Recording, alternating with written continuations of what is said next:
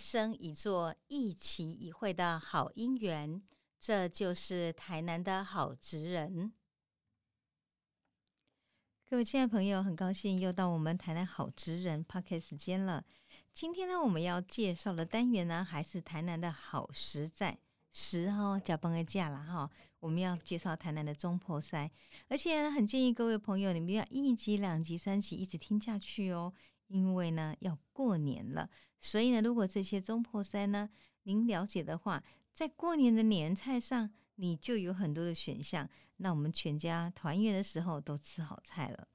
今天我们要介绍的这一位呢，是武扛棒呢大厨师、大金厨专业外汇的王金发。那这个中破赛为什么叫做武扛棒呢？因为呢，王金发呢他很特别，他一直认为注册及品牌是非常重要的。所以呢，在他当时呢，这个整个作为中博赛的一个这个职场生涯中，他开发很多产品，他也经营了品牌的概念。所以这在我们所有中博赛里面，它算是一个艺术吧。因为这样的缘故，这个特别的王金发中博赛，我们就要好好来介绍他了。他呢，其实呢，创立了大金厨的餐饮连锁事业，以企业品牌呢作为经营的主轴。他曾经连续承办了二零零二年、二零零四年、二零零五年陈水扁总统及二零一零年马英九总统新春国宴的参会主办，这是一个殊荣哈。两的两届的总统呢，都请他来当主厨，果然是一个大金厨，扛棒响叮当的。那他也曾在白河莲花季中推出了莲花餐，打响了知名度。也受邀呢去指导台南善化啤酒厂。当时呢，他们就想，诶，台湾可以来个啤酒节哟。那啤酒节说怎么办呢？要吃什么呢？当然一定要用台南的牛须的牛肉，用牛肉节呢跟啤酒来 PK 一下。那么当时呢，王金发呢，他被王王新金局长呢这邀请了去做这个大概是指导顾问的时候，他就在想，哦，各大姐姐各个创业刚好。所以呢，除了去指导那个牛肉的料理之外，他就讲啤酒做成冰沙两个五 B 哦，因为这样缘故，啤酒冰沙是他当时创意研发的商品。所以我一直在想，王金发虽然是一个中破塞，脑袋里面哈，我认为真的是非常非常多的好点子，因为他刚好今天是金珠啦，那什么样的灿烂的想法都可以从他脑袋里面生出来。那他也曾经获得二零零九年全国的模范劳工。那我在采访他的时候，正好也是在我们这个《台南好职人》这本书的最后的阶段，那么遇到了疫情。那么疫情呢，整个从五月、六月、七月，一直到绵绵的走到年底。其实，在这个过程中，我最后采访的是这些中破赛的时候，我就看了这些中破赛，他们在整个疫情的期间里头。他们怎么样度过这辛辛苦苦的整个世纪的危机？那我一直觉得他们真的很勇敢，像我们大金楚的这个王金发也一样。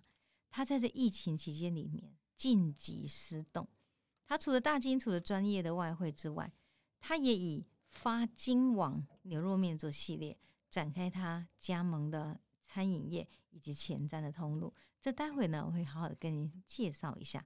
我们现在了解一下，我们采访完之后，有请王金发总破塞来给我们留一句话。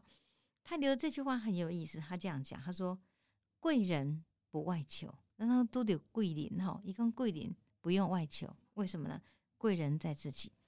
你让自己呢，不管是学习态度、掌握机会、储蓄能量等等，都具备具足了以后，其实你就是你自己的贵人啊。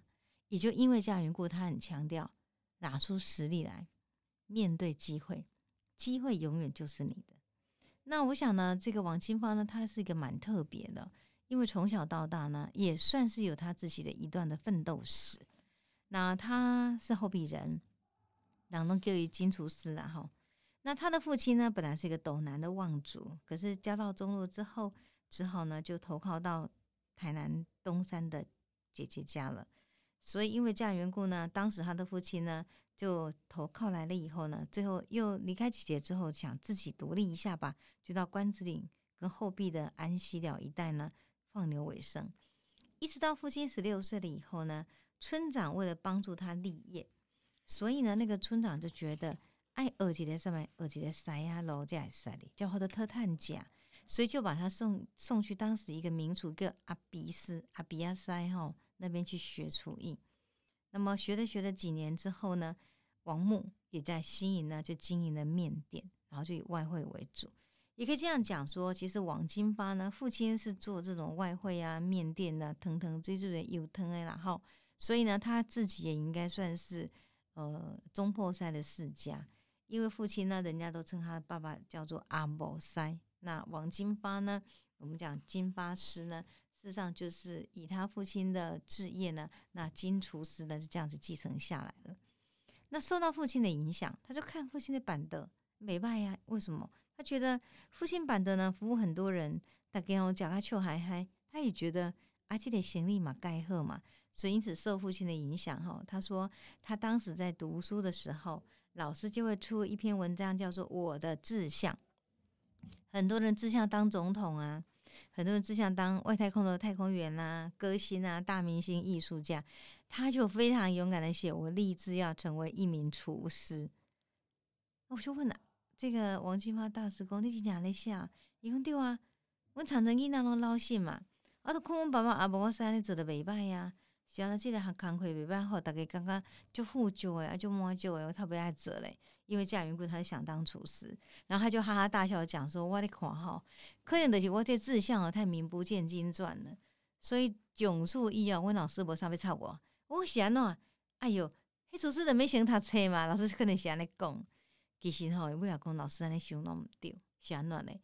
尾啊吼，王金花总破塞吼，发明了很多东西，可是他卡迄个地毁，所以呢，他就觉得我立志要当厨师，可是我从没有放弃，到处学习求知啦。尤其是高中毕业之后，他就往自己的厨师之路走去了。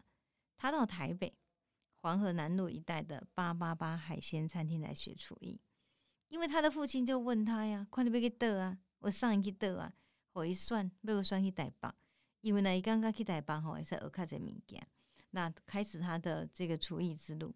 当时呢，他在这个八八八海鲜餐厅的时候，他自己就说嘛，他管那个所有的乘客加包鱼哦，加到那边钱，我讲进来给，一个乘客我管呢，无他是开玩笑了，意思告诉你说，一直是关他的扣料。那因为这样缘故呢，那些物料哈，就让他自己呢，其实。对于今天作为一个中破塞，然后呢要去给人家办厨艺中，那个食材，他其实就第一步也是最早就有的研究。那他讲到他台北的经验，当然有提到他当时在八八八海鲜餐厅的时候的学的厨艺的所有厨师教他如何用刀，如何看食材，如何呢把一个料理呢料理到其实能够尽善尽美之外，他特别提到一件事情，他说呢，哇吼。细汉的时阵，刚刚我个性我喜欢股票，我家己人行去到台北，果然的是安尼。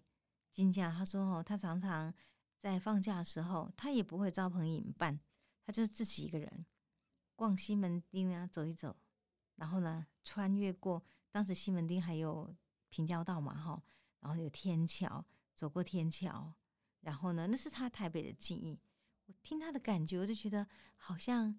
那个吴明义哦，他在写的他那个《浮光》那本书里头，那对台北呢中华商场的天桥的记忆真的很特别。我常常在想说，走在天桥上的那一位的魔术师哈，大概就是王金发呢。他不断在 creative 自己很多很多曼妙的想象。那也就因为这样缘故呢，后来很多人就问他说：“啊，你明明都读机械，啊不也喜欢看走去做餐饮业，啊不机械有没有读过？”一共没啊，一点都不斜杠。为什么？那机械哈因为是车床刀啦。而我今天烹的呢，用的是菜刀。一共边边拢是一刀，我还是一个压刀的人，所以我根本没有走岔路。那在他当中破赛这路上呢，其实我觉得比较特别的是，他今天呢很注重。所以我如果今天我出来了，那么要代表我的。不是那个阿什么阿什么斯，不是这样子而已。他认为我能不能拿出一个我的品牌，让大家认识，那更重要。所以呢，二十八岁他开始自创金厨专业外汇。金厨这个概念是品牌，金色的厨子嘛，哈。那么也就因为这样缘故，三十二岁那年，他以大金厨注册商标，这很重要。因为我们一般在中破赛界里面，大家可能会觉得啊的啊什么事啊什么事讲完了就好。他说不，一旦他成为一个品牌的时候，品牌本身第一个，它有一个今天我作为企业的 SOP 的流程；第二个，成为一个品牌有注册商标之后，我得要必须顾到我的品质。因为这样缘故，他强调一句话：，一共扛棒是最重要诶。因为呢，扛棒的招牌呢是经营品牌的最重要的概念。那么，因此呢，他算是在所有台南的中破赛界里面第一个提出品牌概念的人。那么早年我们办桌哈，那板德东的户外嘛，那那时候大家盛行的使用免洗碗筷啊，东南西当可以阿贝来进前先个拜拜啊。啊，如果发现了突然间来一阵风，哇，不得了了，碗筷被吹得满天跑，东倒西歪。所以王金花就说，刚开始的时候也是遵照大家这样做，后来发现。这真的是一个很吊诡哎！宾客请到水当当，结果你还给我可挖个底，因为都是免洗的碗筷，很轻嘛，风一吹就走了。他觉得是用餐品质不行不行，这样用餐品质太不好了，所以他就决定怎么样？决定用瓷的碗筷。但瓷的碗筷遇到问题，当时很多人担心一种卫生消毒问题，所以他就熊熊的从事研发，他就研发出来的。全国外汇首创的自动洗碗机，而这个洗碗机里面具有红外线的消毒功能。那你把它洗完了以后呢，它还可以怎样呢？还可以自动的就封膜。所以就因为这样缘故呢，它不仅的提升了整个餐具的质感，也克服了很多卫生的疑虑。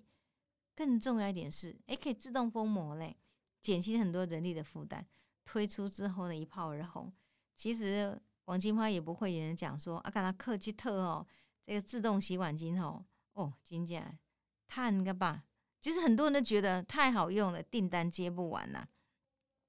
那么当时慢桌的时候呢，也盛行铺那个塑胶布，假料塑胶袋里包包的单调，带来乐色啊呢，他觉得也不好，所以他事实上他也改铺了长桌的桌巾。总之，他希望如果是我今天王金花中破赛办的宴会现场。就要像户外的五星级饭店这样，所以因为这样缘故的造成其实蛮大的轰动。那当然，他是一个很勇于去做研发的人，他的研发呢脚步没有停。在二十多年前呢，他把外汇的菜单规格化、电脑化。他说：“你知道吗？你在当前哦，大家你要用秀的下去顶动啊，其实呢，我王金花跟我的团队算是最先进的。”他可以带着电脑加上列表机到顾客端去说啊，啥西你被爱什么回戏样，弄个输入掉 print 出来给你，是这样子哦。我那天去跟他讲话，听他在那边泡茶，在那边讲说超得意的，再再来给你复述一下，他在讲说 print 所有的东西最先端的科技通通给你，一共刚才可以 print 出来哈，他的顾客就买单了，为什么？听起来是完全科技化的，刚刚最飞行的。不过当然背后食材以及烹调的把关更是要紧。还有呢，他为了要让这个饮食可以多样化，他研发的一个古灶勾灶，就说这个你坐在这边，下面是灶，上面呢是一个火锅在那边煮，煮完之后它可以收成套，而且如果你买的话呢，还可以便于携带。比如说到外面露营野餐啊，或是在外面户外，你要做一个。呃，庭园的美食的话，那个古灶都相当的好用，到现在为止还是独一无二的专利。我在跟他访谈的过程中，我一直觉得这个王金发主持是一个脑袋非常清楚的人，因为他觉得他研发出来的东西一定要成为专利。第一个，我才能够今天在研发出来的产品中享有我自己研发专利的价值。第二个。你一旦把它成为专利，你自己控管品牌之后，你就不会被别人仿造出去之后出自乱造。对他来讲，我认为是蛮赞的。他自己讲说，因为这样的关系，而且呢，现代化的用电脑管理的作业系统，使他当时在全盛时期一天能够同时接八场伴桌，被顶哦，不是被的哦。那他可以同时呢走团体路线，然后呢让这些厨师呢员工通通出去来办桌，而且呢透过他的一个比较科技化的控制，不管菜色、品质、流程都能够提升到一定的稳定度。那个时候呢，他的业务范围最北到台中丰原，最南到高雄，几乎都难不倒他。所以这是王清发呢，当时呢，他在所有的这个外汇里头算是最巅峰的时候。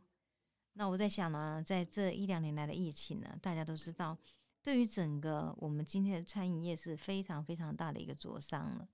那么疫情呢，今年松绑了之后，在我们去访问他的时候，我们却发现，在后疫情时代，脑筋充满创意的王金发晋级失动，他设立了一个中央厨房的研发概念。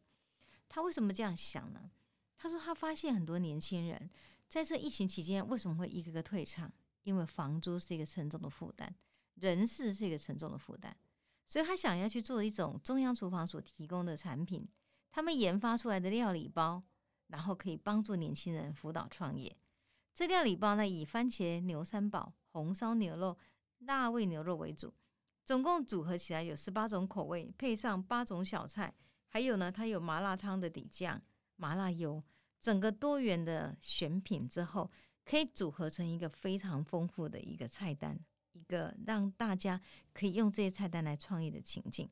所以呢，他就说，对年轻人来讲，只要是跟他的中央厨房连线，成为他们一个大概是一个连锁的厂商的话，你不需要负担很多很多人力成本，不需要负担很多的店面的成本，因为这样的缘故呢，你就可以马上创业。而且呢，非常省时跟省力。王金发说：“我现在最想做的是既能获利又兼具社会企业的事情，因为这样才是赢得尊重、利益众生的真正的事业。”那他在年纪很小的时候，老师出的我的志愿，他就写了说：“嗯，我的志愿是当厨师。”也果然把厨师当的有声有色。现在呢，他的儿子王文殿呢，就读的是东吴高级工业家商职业学校。二零一九年的时候呢，他怎么样？他也获得了学校代表，然后呢，参加全国高级中等学校的中餐烹饪比赛的全国第一名金手奖。这真是一个了不起的荣誉，好像觉得这个子承父业呢，也真的很光荣。可是王金发呢，他跟儿子讲。说人要懂得谦卑，成功者败于骄，失败者败于懒。所以他认为做一个好厨师哈，无让看贤就重要。可是自己呢，也要有一个学习作为一个成功者的一个角色。那我们在后壁呢，那天一直聊聊到天色已晚了。然后我记得我们走的时候，可能已经快九点半了吧。那我一向记得后壁很安静哈。当夕阳西下的时候。王金花指着那个一大片的宽阔的土地跟田园，然后里面种植那个稻米呢，也一的成熟了。他就跟我说：“老师，你往前望过去，你能看到的每一片土地，都是我们后壁的名人黄坤湖老前辈的土地。”然后他就说了一个故事，很有趣。他说：“据说当年呢，黄老先生每天起床的时候，望向那一片的农舍，因为那农舍里面住的呢是租他田地的佃农。”只要有哪一家人没有炊烟，表示说哇咧，套炸被起来煮本，他就拿拄着拐杖走走走走去敲那家的门户，然后叫那家的女人家说：“女人，你要起来煮饭呢？为什么？啊，那无煮饭吼，而且找不人要食啥？找不人拿食无饱，是不要他去做产里面很多的事业，所以他认为吃饱饭有力气，肯定是天经地义的事情。”感觉上，这是当时他对于黄坤虎呢这个老前辈印象很深的。